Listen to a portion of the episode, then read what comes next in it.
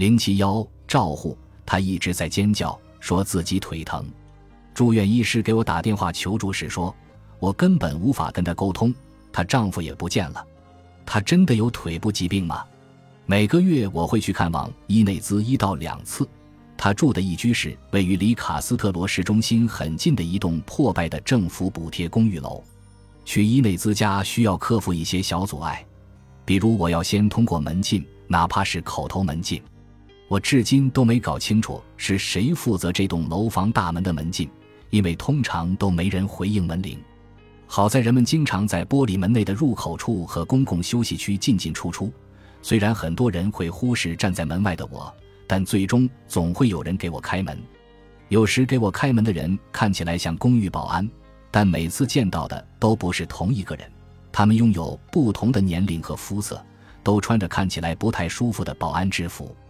他们会上下打量我，并询问我的身份，不看我的医院工作证，而是费力地把我驾驶证上的名字填入访客进出时间记录表。填完后，他们会点头示意。于是我走去最近的那部电梯。走去电梯的路上，在公共休息区的人们总会注意到我。每一次，我都会被坐在轮椅上的老人搭讪。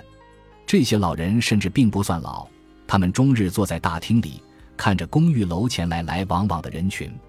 这栋公寓的一边是巨大的天主教堂，另一边则是热闹的商业街。街上开着名为“尽情摇滚”或“你妈妈知道吗”的店铺。他们似乎都极度渴望和别人说话。有时甚至会有人陪我一起乘电梯去伊内兹住的那一层楼，并在电梯缓缓上升时和我聊天。电梯门开后是一条昏暗的长走廊，我需要走到走廊尽头。途中起码会经过一间开着门的房子，里面传出吵闹的音乐，严实的门帘和屋里人呆滞的眼神表明他们很可能在嗑药。这也是为什么伊内兹的丈夫埃斯特万每次都要亲耳听到我的声音后才开门。开门后，他总是笑容灿烂，亲切地叫我医生。但在住院医生打电话给我的两天前，艾斯特万的笑容消失了。他只说了句“请进”，就迅速带我去卧室。卧室里的伊内兹因肥胖和中重度血管性痴呆症而卧床不起，躺在病床上的他张着嘴巴，胸部明显的一声一响。给他做完快速检查后，我发现他的血液含氧量很低。血压和心率都很高，单侧肺部还有很难听清的呼吸声。伊内兹体型庞大，无法在床上移动或进行深呼吸，所以给他做肺部检查总是非常困难。给救护车和急诊室打电话时，我让埃斯特万马上给伊内兹做雾化呼吸。即使在身体状况最好的时候，伊内兹的诊断书上也有各种活动性和衰竭性疾病。在我尽力治疗后。他的服药清单依然很长，现在看来，他的哮喘又发作了，还患有肺炎、各种潜在疾病和急性疾病，并伴有心力衰竭和脱水症状。但无论在当天还是在过去我治疗他的两年间，伊内兹都从未有过腿部疾病。如果他的腿真的受伤了，应该也是最近的事。我在电话里告诉住院医生：“那他是在家摔倒了吗？”他已经卧床多年，我回答道，甚至都没办法起床。他可以描述痛感吗？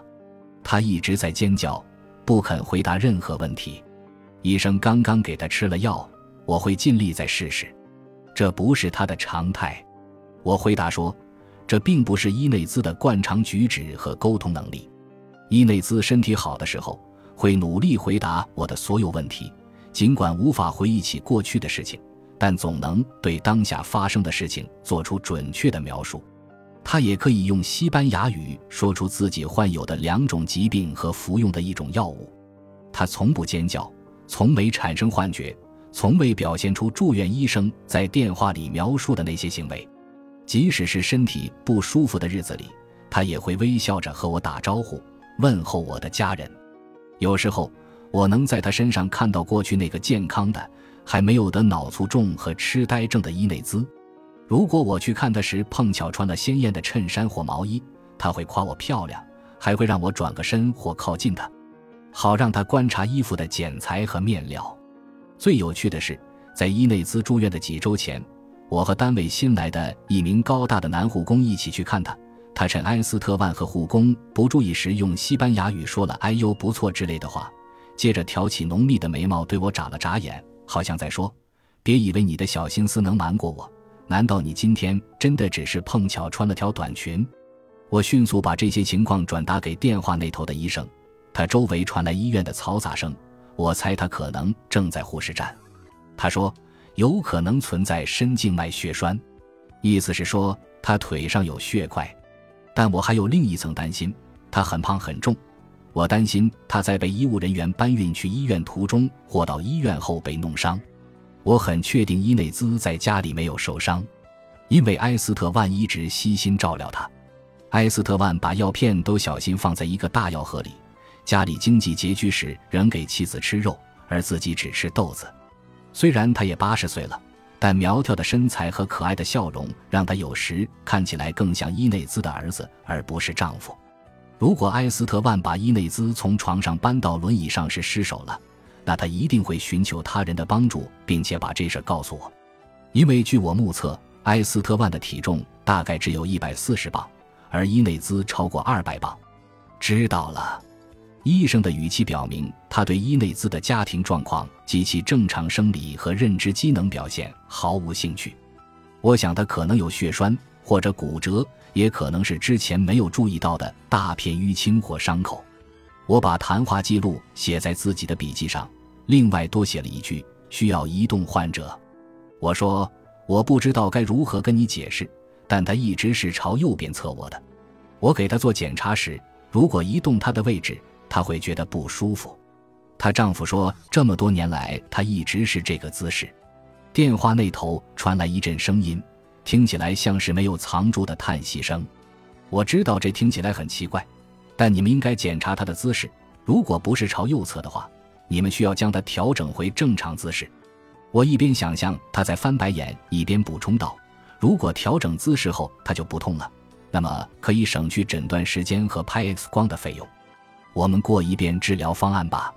说完，他开始阐述一套针对伊内兹心房纤颤、肺炎和心脏容量负荷问题的周密治疗方案。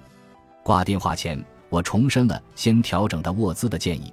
如果这一步奏效，那么除了可以带来我刚刚说过的好处，它还能减轻伊内兹的痛苦，让他不必服用加重精神紊乱和长期便秘的止疼药。但和刚刚一样。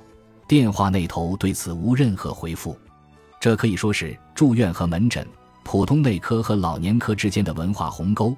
因为我的同事只关心病情、X 光和药物治疗，他没有意识到治疗像伊内兹这样虚弱的老年患者时，了解他的正常躯体功能和家庭状况同样重要，特别是在他同时患有痴呆症，因而无法清楚地表达自己的正常情况和需求时。挂断医生的电话后，我给埃斯特万打了电话。埃斯特万先是在家里熬了两天两夜照顾病情恶化的妻子，然后又在急诊室待了一晚上，希望情况有所好转。回家补觉也只睡了一小会儿，现在又准备回医院了。从头到尾没人向埃斯特万致电说明他妻子的情况，所以我告诉他伊内兹的呼吸状况有好转，但是他仍然感到疼痛，并让他去医院后想办法调整他的睡姿。埃斯特万说他会的。当天晚上，埃斯特万给我留了一条语音消息，他欣喜地说伊内兹已经好多了，显然他终于松了一口气。他还说，刚到医院的时候伊内兹的腿很疼，但他把他移到右侧后，他立马就不疼了。护士告诉他，伊内兹也许第二天就能出院回家了。我登录电子病历系统，仔细查看了伊内兹的骨盆、臀部、腿部和膝盖 X 光片。发现医生笔记里并没有提到他的卧床姿势，这让我想起了之前一位医学生的评论。他参观完一家出色的一站式老年医疗照护机构后说：“这不是医学，这不过是在照顾患者。”本集播放完毕，感谢您的收听，喜欢请订阅加关注，主页有更多精彩内容。